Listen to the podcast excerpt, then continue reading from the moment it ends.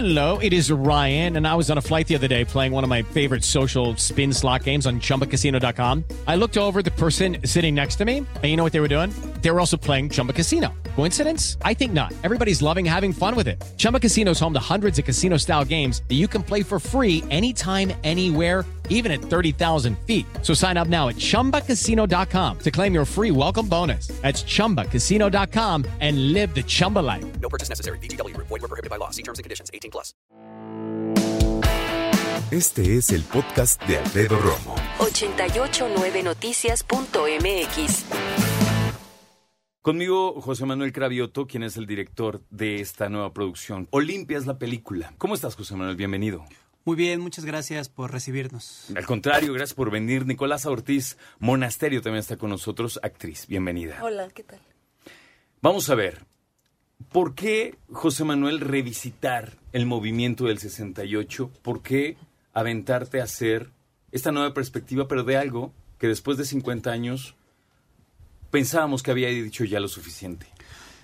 Pues es, son años de estar pensando y repensando el movimiento de en qué consistió, qué pasó, ¿no? Básicamente qué pasó, escuchar muchas versiones de los, de los mismos hechos, pero sobre todo, eh, ahora que hemos estado haciendo la promoción y he podido platicar, y la promoción también de pronto sirve para hacer un, un ejercicio de introspección, y me he dado cuenta mientras hablo que era ir recolectando historias. O sea, fui recolectando historias durante varios años en mi cabeza, imágenes, historias, testimonios, eh, escuchar la manera en la que pensaba otra generación que querían un mejor país para sus hijos, que, que sería mi generación, y que de alguna manera decía, y lo lograron, y me he dado cuenta que no, pero seguí escuchando esas historias, conocí personas activas que hicieron películas, que tomaban fotografías, que nos contaban cómo fue.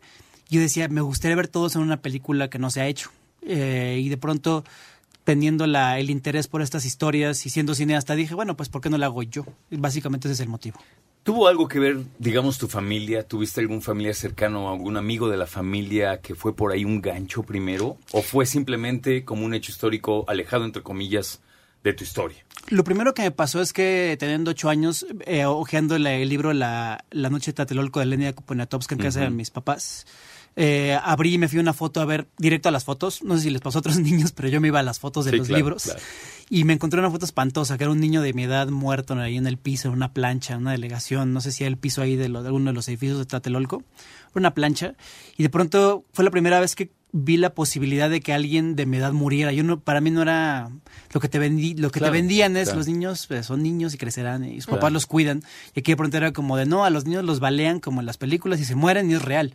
Esto a los ocho años me cambió el chip y años más tarde cuando le pregunté a mi papá, oye, ¿y esas fotos qué? ¿Ese libro qué? ¿Qué fue eso? ¿Qué sucedió? Porque más es un libro, para los recuerdan la edición antigua, es un libro oscuro, es un libro negro, ¿no? Sí, Eh, con, sí. eh, con estas fotografías y me dijo, sí, fue el movimiento estudiantil. Mi papá resulta que estaba en la prepa 6 justo cuando estaba comenzando el movimiento y me contó cómo era y las primeras imágenes que me en mi cabeza de que me contaba cómo era y que al final su papá, eh, mi abuelo, general en retiro, le prohíbe involucrarse en las actividades del movimiento, de alguna manera le prohíbe salir de la casa en esos, en esos meses.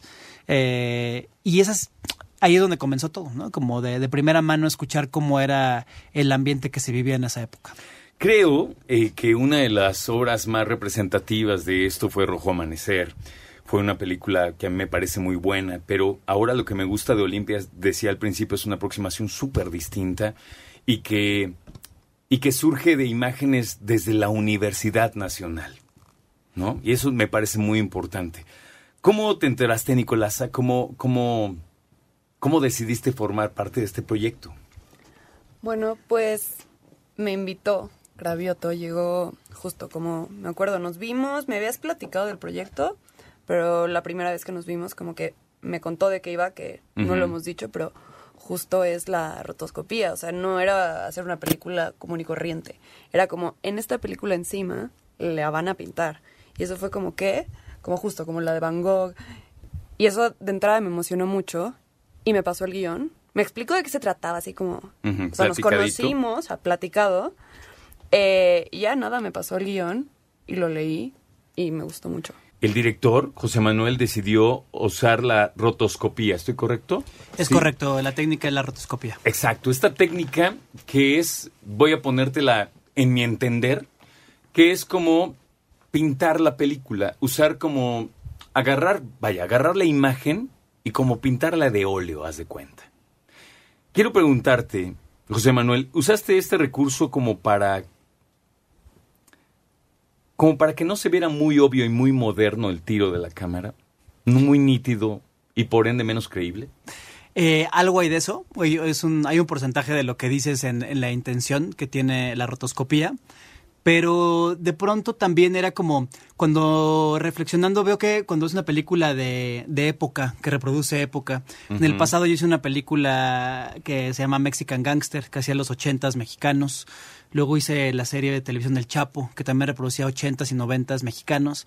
Y veía que la gente siempre, o yo sufría incluso con la ambientación, los sombreros, las pelucas, los coches, y la gente empieza a ver de, oye, ah, mira, o sea, empiezan a ver todo el cuadro y dejan de ver al que está en medio hablando, ¿no? Digo, Claro. si, si es algo muy académico, si está en medio, ¿no? Pues está en cualquier lugar del cuadro, pero, pero empiezan a ver los edificios al fondo y, oye, Claro, qué bien te te, clavas, quedo. ¿no? Te y dejan de ver lo que cosa. están diciendo los personajes en medio. Entonces, y me pasó con películas incluso así también que hablan del 68, películas que hablan de sucesos históricos, que empiezo a ver si está bien hecho o no, cómo le hicieron, ya no escuché qué dijeron. Sí, ves más el prop, ¿no? Así de, ah, mira, ese estéreo tenía mi abuelita y cosas así. Sí, lo que quería hacer era llevarlos, llevar la historia a otro lugar, a otro lugar, a un tercer lugar, a otra arena, donde no sí fuera una arena que te digo son los 60 pero lo que me importa es que veas esa lucha, esa pelea, esos personajes que están ahí en el centro platicando. Y la rotoscopía ofrecía llevar una nueva manera estos materiales, y hay que decir, la película está hecha eh, un 70% en lo que escribimos que está en el guion, eh, una eh, ficción, y el otro 30% aproximado es eh, material real, documental, de, Sí. por ejemplo, películas como El Grito, una película definitiva del 68, he- hecha por estudiantes de la UNAM de cine. Oye, y el apoyo que obtuviste de la UNAM y de otros eh, archivos, digamos, fue maravilloso, ¿no? Sí, yo soy eh, orgulloso egresado de la UNAM, del CUEC, de la Escuela de Cine, ahora se llama ENAC, y tenía este contacto con algunos maestros míos que, que más tarde estuvieron en Filmoteca de la UNAM, en TV UNAM, y les fui a contar del proyecto tal cual, para que me apoyaran de la manera como, como, como, se pudiera. Les gustó mucho el proyecto y, me dije- y ellos lograron que la película, estos maestros amigos míos, eh, lograron por medio de la Filmoteca de la UNAM y TV UNAM, que se convirtió en una coproducción por la UNAM, con la UNAM. Entonces esto es la primera película de la UNAM hablando del 68, oficial, digamos, Sí, vamos, a, sí, vamos sí. a llamarlo. Avalada, vamos a decir, Avalada, ¿no? oficial suena feo, ¿no? Pero avalada, Impulsada, eh, impulsada, respaldada. creada por la UNAM. Y, y, tam- y también eso ayudó a que pudiéramos tener contar con todos estos apoyos. Dime, Nicolasa, eh, tu personaje, decíamos, esta, esta señorita estudiante eh, en, la, en, en filosofía y letras, empezando su segundo año y que fue saliendo de un cine cuando le llegó precisamente la manifestación y algo le me- se, se metió en ella. Platícanos de tu personaje. Pues nada, es justo. Vayan a ver la película, no les intentaré no hacer spoilers, pero es esta mujer Raquel que me gustó mucho cuando leí el guion porque es siento que es muy sensible, ella escribe, le gusta mucho la poesía, es como una voz muy lírica que está a lo largo de la película. Eh, y sabe que ella, luego los hombres estaban más presente- presentes en la política. Y ella como que como mujer no sabe dónde acomodarse, pero le prende el movimiento y eso es algo importante. Y la película habla de eso, de cómo había mucha fuerza y energía juvenil y les prendía exigir algo, estar juntos. O sea, había algo ahí como de... Pues nos ha tocado a nosotros, a nosotros los jóvenes, en las marchas de los 43, el- la vibración que se crea cuando estás en comunidad con miles de personas exigiendo algo. Y a ella justamente saliendo del cine, siente esto La engancha. y la engancha. Qué maravilla. Vamos a ver, ¿qué le dirías, José Manuel, a las personas que nos escuchan ahorita? Tu obra, la obra de todos ustedes, se- se estrena este 27 de septiembre. 51 años. ¿Por qué ver la película? Creo que es importante que vayamos al cine a divertirnos, que vayamos al cine a entretenernos, a, conocer materiales que no tenemos comúnmente en otras plataformas, eh, incluido el streaming, eh, este acto de, de- de ir al cine. Pero hay películas como en el caso de Olimpia que nos recuerdan algún momento importante que nos, que nos afecta. No, estos movimientos se dan cuando algo nos falta, cuando algo nos lo quitan, cuando tenemos una carencia, es cuando salimos a las calles y cuando reclamamos las cosas que no. Porque como hemos vivido en alguna manera un status quo en estos 50 años, eh, en el cual las manifestaciones, eh, el reclamar por derechos básicos como la libre asociación, el derecho de libre tránsito, la seguridad, ¿no? Que es un tema tan, tan sonado el día de hoy. Que, que debe ser tan básico además. Tan básico que a, que a, los reporteros, a los periodistas de todos los niveles y todos los tipos de medios lo estén matando. Somos, de, de, creo que el país o el top 3 de países donde sí. más periodistas mueren al año. Y estos son parte de las peticiones que hacían los jóvenes en el 68 y no están resueltas. Y entonces de pronto es escuchar a Nicolás ahora... Eh, hablar aquí en estos micrófonos que nos dan el espacio. De pronto yo estos, estos personajes los hice a partir de testimonios reales, entre ellos el de la actriz Margarita Isabel, uh -huh. que hacían acciones en las calles, hacían performance en las calles para sensibilizar a la gente.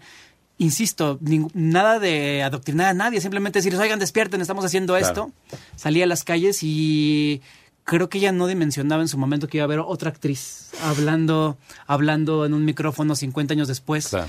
Y esto te habla de que sigue vivo el sentimiento en mucha gente, y en la cual me incluyo, no necesariamente jóvenes, eh, la que debemos ir a ver, eh, no hablo específicamente de Olimpia, sino debemos abrir los ojos y ver qué está pasando y desde nuestras trincheras, desde tu casa, eh, voltear y decir qué tengo que decir, eh, qué tiene que cambiar y estamos en un momento clave y creo que es más que obvio, se siente en el sí. ambiente al poner un pie en la calle, estamos viendo un momento de cambios, de pedir cosas, eh, de pedir cosas, de resolver cosas. Y Olimpia vuelve a llevar a, a una sala y a una pantalla estos temas. Escucha a Alfredo Romo donde quieras, cuando quieras. El podcast de Alfredo Romo en 889noticias.mx.